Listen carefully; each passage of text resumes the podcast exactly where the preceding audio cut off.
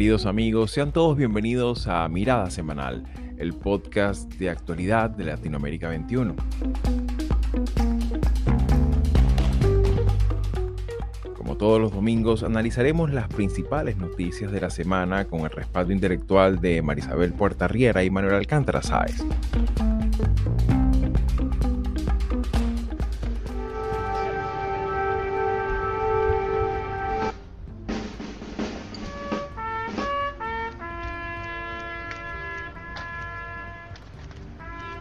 Was one year ago this week that we spoke on the telephone, Mr. President. It was very late at night in Washington, very early in the morning here in Kiev. Russian planes were in the air and tanks were rolling across your border. You told me that you could hear the explosions in the background. I'll never forget that. Comenzando la semana, la imagen de Joe Biden caminando con Volodymyr Zelensky frente al monasterio de San Miguel de las Cúpulas Doradas en Kiev dieron la vuelta al mundo, lo cual tiene lugar a poco antes de cumplirse un año de la invasión masiva que Rusia desencadenara en territorio ucraniano. Visita que representa un decidido compromiso político de los Estados Unidos a Ucrania en su lucha de resistencia por recuperar su integridad territorial. Un encuentro que pudiera significar una nueva etapa en el desarrollo de los acontecimientos de un enfrentamiento de proporciones globales que amenaza con intensificarse.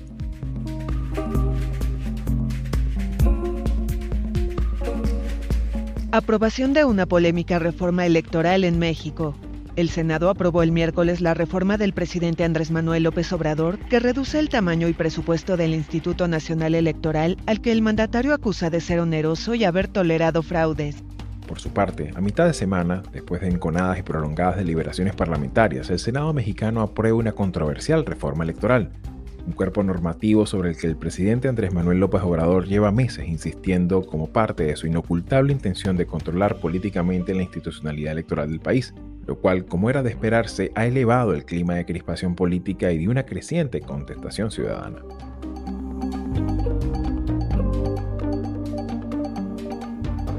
Informe al Congreso Nacional el 25 de enero, la presidenta Xiomara Castro asegura que sus primeros 365 días de trabajo fueron para comenzar a ordenar la casa. Es imposible ignorar el acelerado deterioro en que encontramos las finanzas públicas en todas las esferas gubernamentales. Para el tercer segmento del programa, examinamos la medida de extender por segunda vez el estado de emergencia en Honduras, ocasión propicia además para realizar un balance de la gestión del primer año de Xiomara Castro al frente del Poder Ejecutivo, ponderando además el complejo entorno político y los desafíos de seguridad que giran sobre la aún precaria institucionalidad hondureña.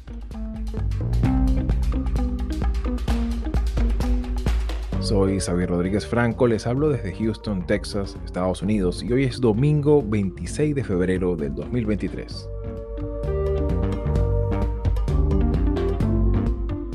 Bien amigos, bienvenidos sean todos una vez más a Mirada Semanal. Estamos ya casi entrando a lo que vendría siendo la última semana de, de, febrero.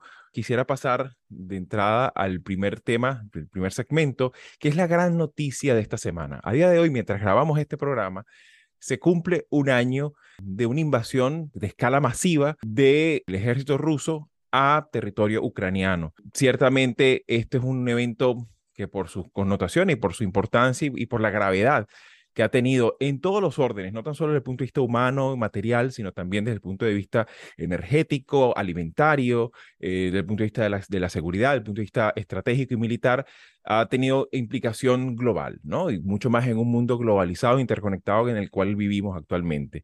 En este contexto, sorprendió a principios de la semana la visita de Joe Biden, propio territorio que evita y claro, la noticia se entiende que eh, se publique ya cuando esto, eh, digamos, su visita ya, ya, ya, había ocurrido, tenía varias, varias horas de haber ocurrido por razones fácilmente comprensibles de seguridad.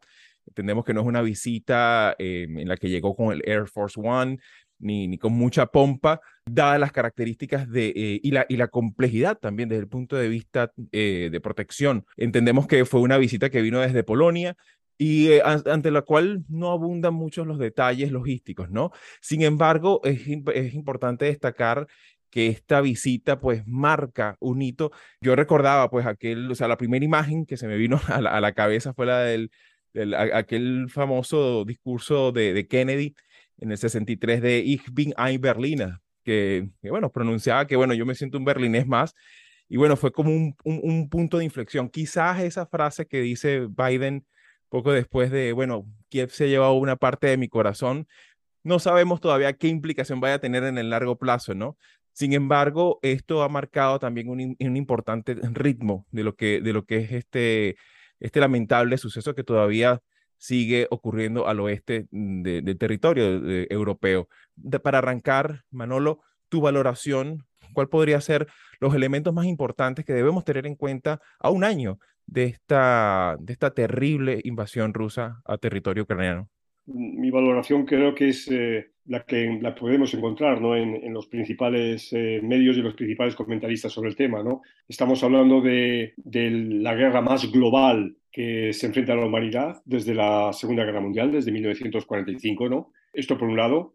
Por otro lado, estamos ante una guerra que la comunidad internacional ha, respondido de una manera, mm, yo diría que mm, bastante unánime.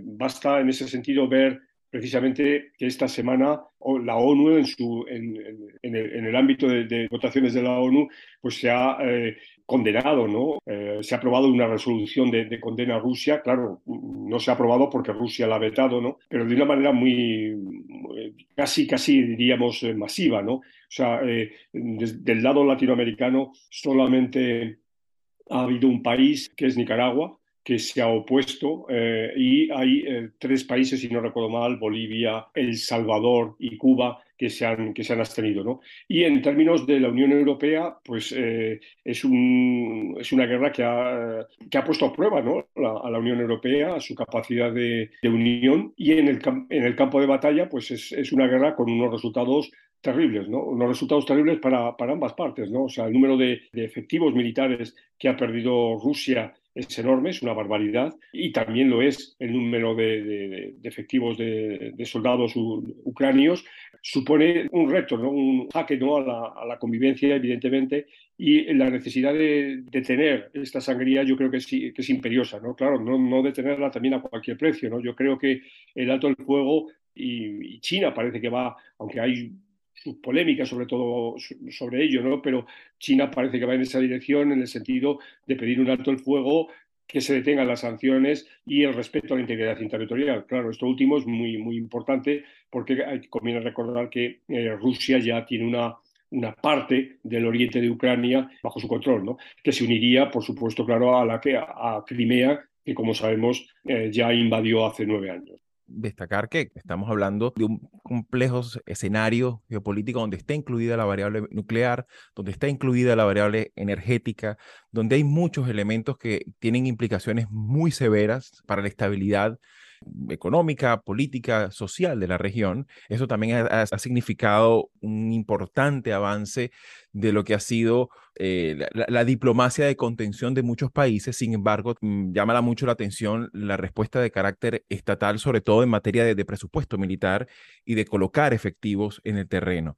Ciertamente ha tenido implicaciones en todos los, en todos los rincones del planeta. Sin embargo, me gustaría un poco tu apreciación, Marisabel, con respecto a América Latina, que valga el, reconocimiento a tu trabajo sobre cuál ha sido, sobre todo, el frente mediático de esta, de esta guerra y sobre todo eh, de qué manera Rusia ha incidido en los medios de comunicación y en, la forma en la, que esta, en, la que esta narrativa de guerra se expone en América Latina. Me gustaría un poco tu apreciación al respecto y cómo has visto tú en este año esta incidencia comunicacional de los terminales mediáticos del Kremlin en América Latina. Uno de los aspectos que a mí más me preocupa de todo esto es sin duda la exposición que estamos teniendo en Latinoamérica con la influencia que ejercen algunos medios controlados por el Kremlin, pero otros que son aliados y a veces hasta circunstanciales, ¿no? Y lo noto porque es muy parecido a lo que hacen medios aquí en Estados Unidos, que es replicar la narrativa del Kremlin. Ellos lo hacen abiertamente, pero en el caso de Latinoamérica es más amparándose en esa suerte de espíritu antiimperialista, antiamericano y de preservación nacional, ¿no? De, identidad nacional. Sin embargo, lo que menciona Manolo, a, a, mí me parece que es importante, ¿no? China ya anoche divulgó su plan de 12 puntos para el cese al fuego, para la negociación, para una salida al conflicto en Ucrania. Pero al mismo tiempo que hace público ese exhorto, también se está hablando de que China le va a suministrar equipo, armamento a Rusia.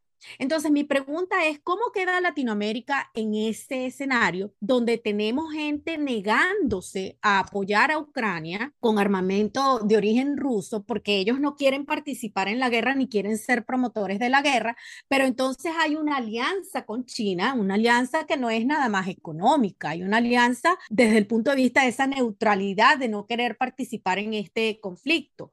Entonces, América Latina para mí se va a ver forzada a tomar una una, postura un poco más firme. Por supuesto, hay excepciones, pero digo en general, la región tiene que pensar que por un lado no estamos hablando de un conflicto que amerite esa postura antiamericana o colonial, porque aquí de lo que se trata es de una lucha por preservar unos mínimos compromisos desde el punto de vista de la democracia.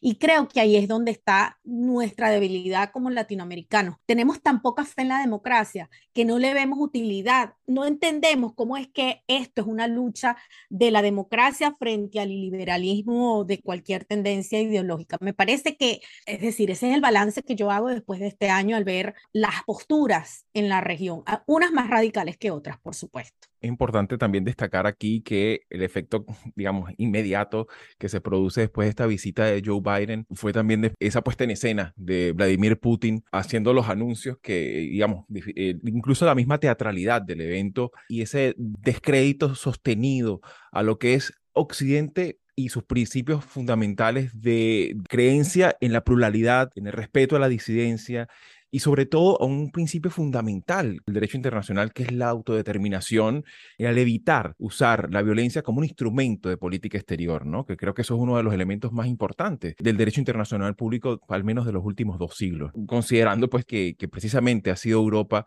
el terreno donde se han, donde se han desatado las más cruentas eh, conflagraciones contra la humanidad. Es importante también dejar abierta pues la, evaluación sobre este tema porque todo pareciera que, como están las circunstancias a día de hoy, es difícil hablar de un final, es difícil hablar de un escenario de cuál podría ser el, el, derrotero que vaya a seguir y sobre todo qué implicaciones podría seguir teniendo, especialmente si hay una escalada que eventualmente pueda tener implicaciones para no, no solo para, para Europa, sino para el mundo entero, como lo dijo muy bien Manolo.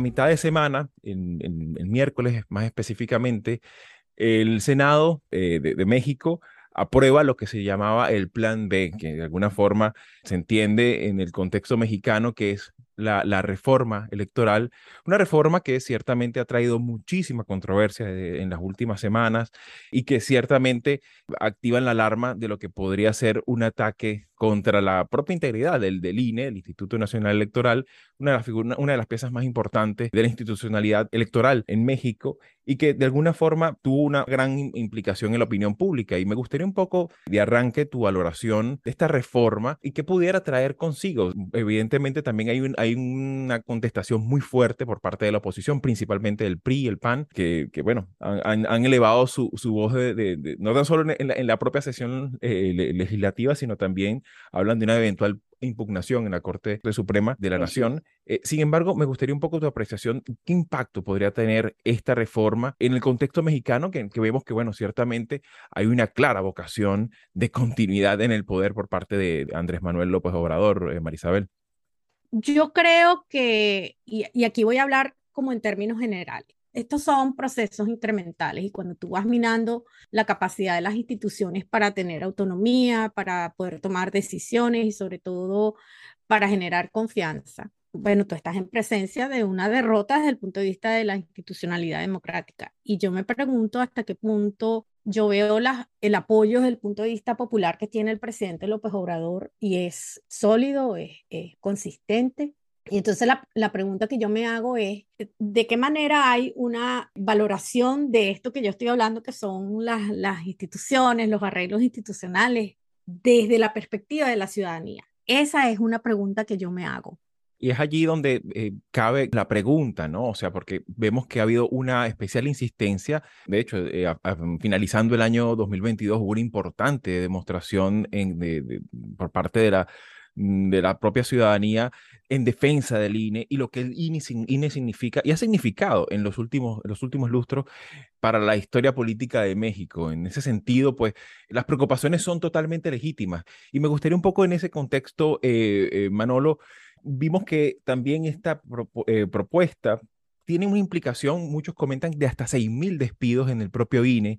Eh, estamos hablando que, que, esto también tiene un, correlato con respecto a la propia forma de cómo llevar a cabo las próximas elecciones. Entendemos que para este año hay dos elecciones previstas, la del Estado de México y Coahuila, pero más allá de eso, estamos hablando también de la elección venidera presidencial en la que eh, está más que planteada la posibilidad de, una reelección del propio López Obrador. En ese contexto, ¿cuál es tu valoración sobre esta, sobre esta reforma que ha sido tan controversial en México, Manolo?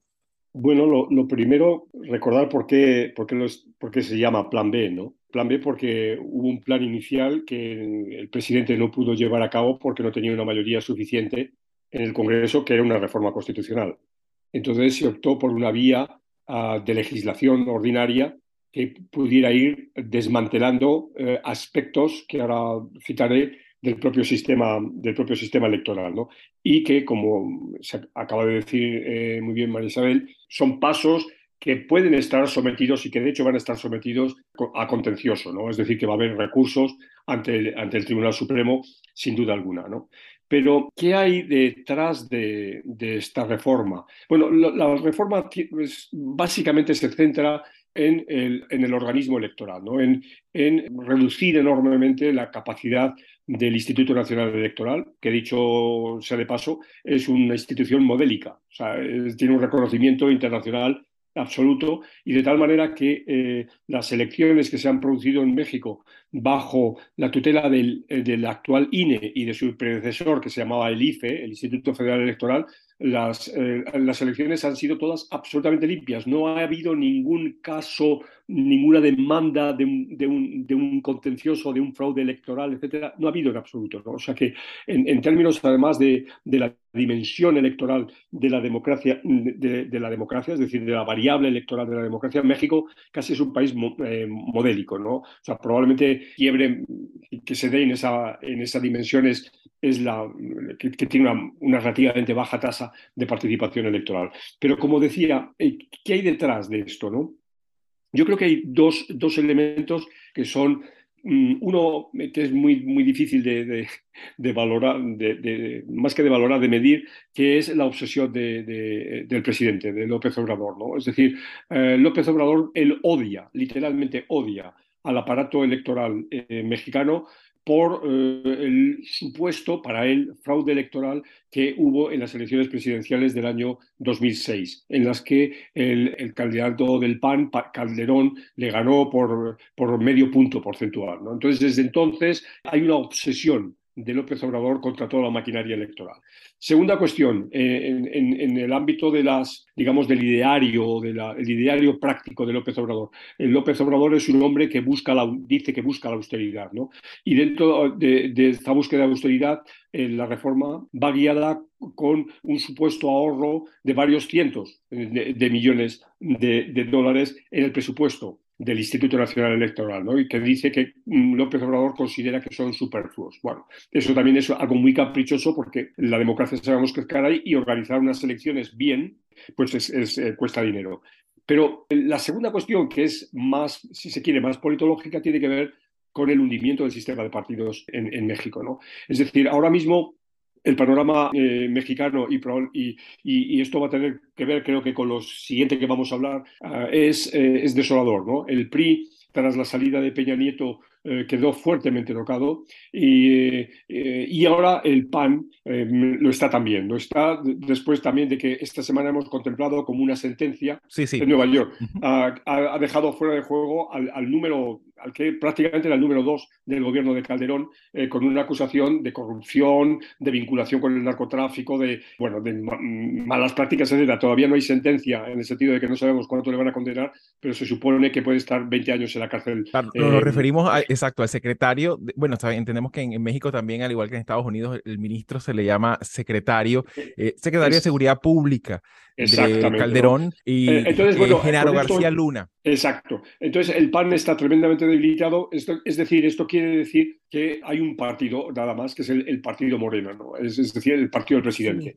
Y, esto, en un escenario de debilitamiento de los organismos electorales, es muy peligroso, porque es replicar lo que eh, se daba con la época del PRI. Es decir, que eran elecciones, en México se pasó 50 años eh, eligiendo, pero eran elecciones que no eran competitivas porque se sabía perfectamente quién era el ganador. Y lo que se ha avanzado en México en los últimos, precisamente en los últimos veintitantos años, que es velar por la verdadera competencia, pues esto se va a eliminar y Andrés Manuel López Obrador ha sido criado y ha sido educado en la tradición priista, ¿no? desde el PRI de los años 70 y de los años 80, pues lo que quiere es replicar ese modelo.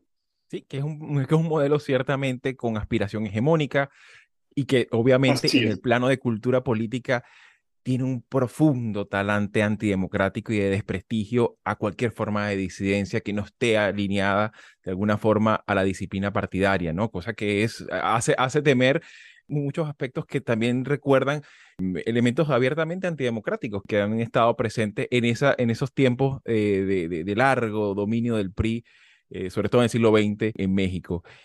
Y hay algo que a mí me llama la atención dentro de su propio partido. Hay quienes se oponen a esa medida. Hay, eh, hay conciencia de que este es un paso que puede cambiar el, el sistema, ¿no? Entonces, lo que se ha avanzado, el peligro es que va a haber un retroceso que va a ser mucho más, eh, eh, las consecuencias van a ser mucho peores. Una pregunta para Manolo, no sé si será posible pensar que en el Supremo esto se pueda detener. Yo soy, yo soy muy pesimista porque eh, lentamente eh, Andrés Manuel López Obrador también ha ido controlando el Supremo, ¿no? Entonces, que a lo mejor la reforma electoral para las elecciones de, de Coahuila y del Estado de México no llega, pero yo creo que sí que va a llegar para las elecciones del año que viene, las elecciones generales, diríamos, las elecciones presidenciales y, y del Congreso. Evidentemente, va a tener, va a dar mucho de qué hablar durante las próximas semanas, evaluarlos también en esa clara intención de ir poco a poco abarcando cada vez más y, politizando y clientelizando la, administración, el aparato burocrático por una parte, pero por otra parte del árbitro electoral. Pero Xavi, si te das cuenta, esto también, aparte de la obsesión compulsiva que tiene Andrés Manuel López Obrador, esto también se da porque hay un escenario proclive para ello. Es decir, los gobiernos del PAN y los gobiernos del PRI, a que podrían haber supuesto los gobiernos del PAN, de, tanto de Vicente Fox como de Calderón, que eran, habían, habían representado la renovación de la clase del poder político en México después de, después de un periodo de 70 años de dominio del PRI, y luego la alternancia otra vez con el gobierno de un PRI que podría haberse reformado, no fue así. Entonces, estos dos, estos dos gobiernos, los gobiernos panistas y el gobierno del PRI, han verdaderamente cavado una fosa de la, en la que se han enterrado estos partidos políticos. Y ahora mismo tenemos un sistema de partidos prácticamente que ha desaparecido en México y que contribuye a lo que hablábamos, a lo que Marisabel hablaba al principio, y es este deterioro galopante de la democracia, en este caso en México. Una democracia tan importante para, para todo el resto de la región y sobre todo para Centroamérica.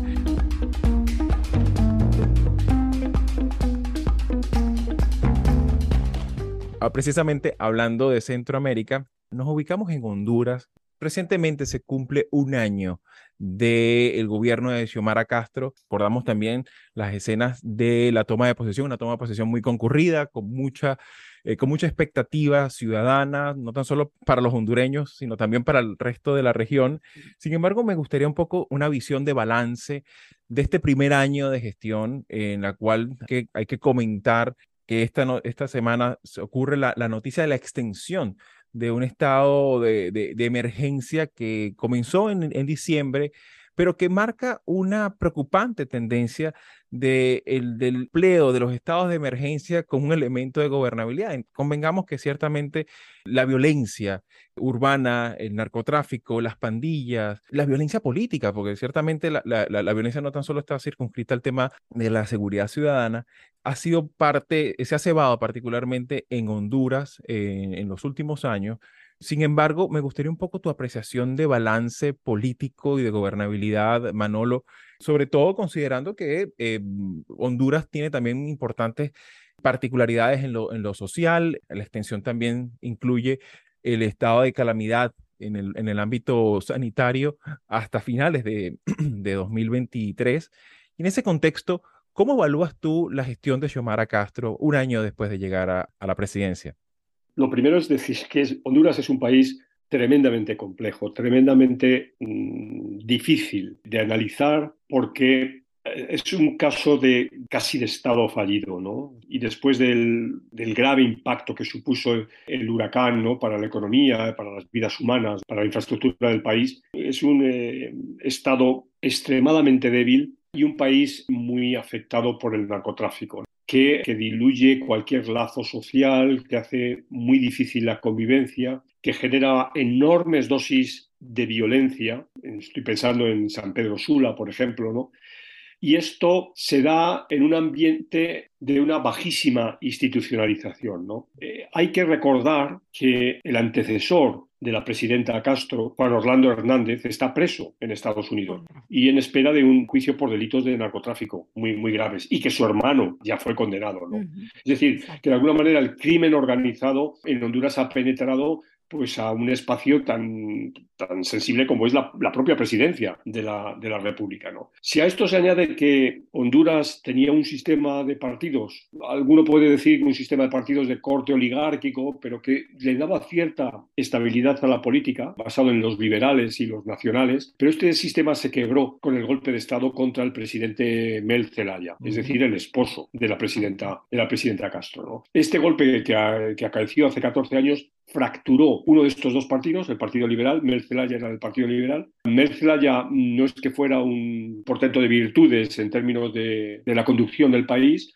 pero fue objeto de un golpe de Estado. Y en ese sentido, la presidenta Castro es elegida en un contexto de cambio político, de cambio político porque es un partido ajeno, que es el Partido Libre, el que llega al poder en, Honduras. Pero claro, llega al poder eh, Xiomara Castro siendo la esposa del presidente mm, derrocado, del presidente Emel Zelaya. Por consiguiente, ahí hay un primer problema eh, que es saber realmente quién gobierna en Honduras. Uno de los elementos que estuvo muy presente eh, desde la misma toma de posesión, Celaya le decía por dónde sentarse, quién recibirse, eh, en cómo ubicarse con la cámara, dónde deben sentarse los invitados internacionales. O sea, fue muy notorio esa tutela, ¿no? Exacto. Entonces, ese es otro factor de, debilidad institucional, ¿no? Porque, claro, si tú tienes a, una presidenta que empiezas a tener dudas de cuál es su capacidad, si es, si es genuina o es vicaria, pues ese es otro tema tremendamente serio, ¿no? Y claro, a todo ello, yo creo que añadimos ahora, bueno, pues lo que parece ser el que es la epidemia centroamericana, ¿no? Y es la de gobernar en una situación de, estado de sitio, en una situación de detener los derechos, ¿no? es decir, de aplicar una política de, mano dura, no solo por la utilización de, la Fuerza Armada y de, la, y de la Policía Nacional en una determinada dirección, sino, como estábamos señalando, a través de la suspensión de garantías constitucionales, ¿no? que digamos que es la vía del vecino país de El Salvador otro frente que crea problemas de arbitrariedad, que crea problemas de, de nuevo, de inseguridad jurídica, claro. Es importante también destacar que de alguna manera, pues ante tal nivel de violencia, de, alcance que tiene la violencia en Centroamérica en general, pero particularmente en Honduras, llama la atención que este, este elemento de alguna manera divide también la opinión pública. ¿Cómo pudiéramos entender que sea una gobernabilidad sostenible, digamos, apoyada con un bastón, eh, por decirlo de alguna manera, en estos estados de excepción que ciertamente implican, eh, implican muchas cosas que son muy dañinas para el propio Estado de Derecho y para la propia cultura de la, digamos, de la justicia, reparación y de, y, de, y de credibilidad del sistema de justicia, de los cuerpos de seguridad del Estado y de lo que es la convivencia en un Estado de Derecho. ¿Cómo, cómo lo ves tú, Marisabel? Aquí estamos hablando de, quizás desde el punto de vista ideológico, dos realidades. Sí, dos liderazgos que pudieran estar en las antípodas, ¿no? En teoría, ¿no? En la práctica hay un común denominador y es que ante el fracaso de las instituciones y que además ha tenido que recurrir al uso de prácticas que conocemos en el pasado, que son más propias de regímenes antidemocráticos, que entonces se han adoptado. Y lo que creo yo que nos debe inquietar a todos es que independientemente de si se trata de un gobierno izquierdo o de derecha, el problema está en que está minando al Estado de Derecho porque están utilizando prácticas de desconocimiento de derechos fundamentales para darle a la población una sensación de seguridad y de protección que en realidad no están en condiciones de dar, de proveer, si no es a través de organismos de seguridad eh, ejecutando acciones que dan a entender que se están desconociendo derechos mínimos fundamentales. Esto puede que ayude a explicar, por ejemplo, por qué en el caso de El Salvador el presidente tiene tanto respaldo. Pero en el caso de Honduras es preocupante porque se habla de que esta medida de extender este eh, es un estado de excepción, no un estado, un decreto de emergencia. No se sabe las consecuencias, no se sabe las implicaciones que eso pueda llegar a tener. Y el problema está en que se están acostumbrando estos regímenes que tienen poca capacidad para garantizar la protección de la ciudadanía se están acostumbrando, se está convirtiendo en una práctica de hecho de tener que recurrir a estas medidas extraordinarias para, para lograrlo y que además no es que lo logran del todo, pero hay una sensación de que se está haciendo algo y que se está combatiendo el delito, el crimen, porque en Honduras inclusive es un tema de, entiendo yo, de, de extorsión la gente tiene que prácticamente pagar para poder transitar, para poder, en teoría, estar eh, eh, libremente transitando por... por... Y claro, eh, particularmente en ese caso, llama, llama mucho la atención que, bueno, estamos hablando de ciudades como Tegucigalpa o el mismo caso de San Pedro Sula, como decía Manolo, con unos niveles de violencia y de, y de desenlaces mortales en cuando, cuando, cuando, cuando interviene la policía o el ejército entonces, claro, aquí también hablamos de una desprofesionalización de, las Fuerzas Armadas y de, y de, los cuerpos de seguridad del Estado, pero también una ausencia importante, sobre todo en este año de gestión de Xiomara Castro, de lo que son propuestas, sobre todo dirigidas especialmente al, Poder Judicial, que es, uno, que es la otra variable importante que, digamos, la, la ciudadanía eh, quizás no sea tan mediático porque evidentemente ningún político llega al poder prometiendo más jueces o prometiendo más tribunales, pero ciertamente es un elemento que, que pareciera que está faltando allí, ¿no? ¿No te parece, Manolo? Así es, no, no, no, tengo nada que añadir a lo que, has, a lo que has señalado. Me parece que ese es un tema muy serio que ya digo que tiene que ver con construcción de, de institucionalidad.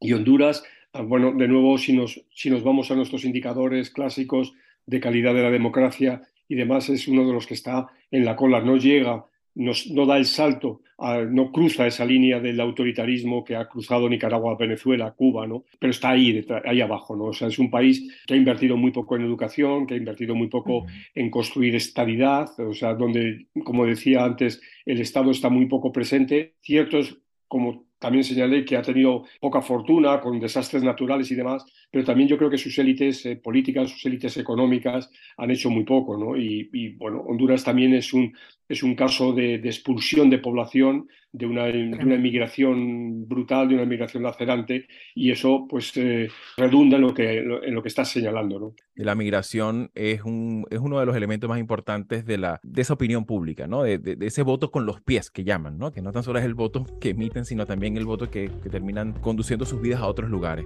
Así que bueno, mis queridos, muchísimas gracias por su tiempo, por sus apreciaciones y volveremos nuevamente para la próxima semana. Gracias.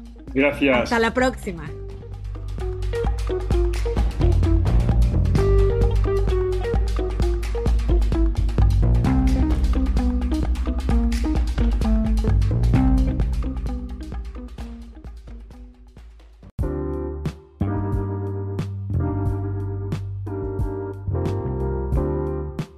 Los audios de este episodio fueron obtenidos de AFP, CNN en español y The New York Times. La musicalización corrió por cuenta de Carolina Marins.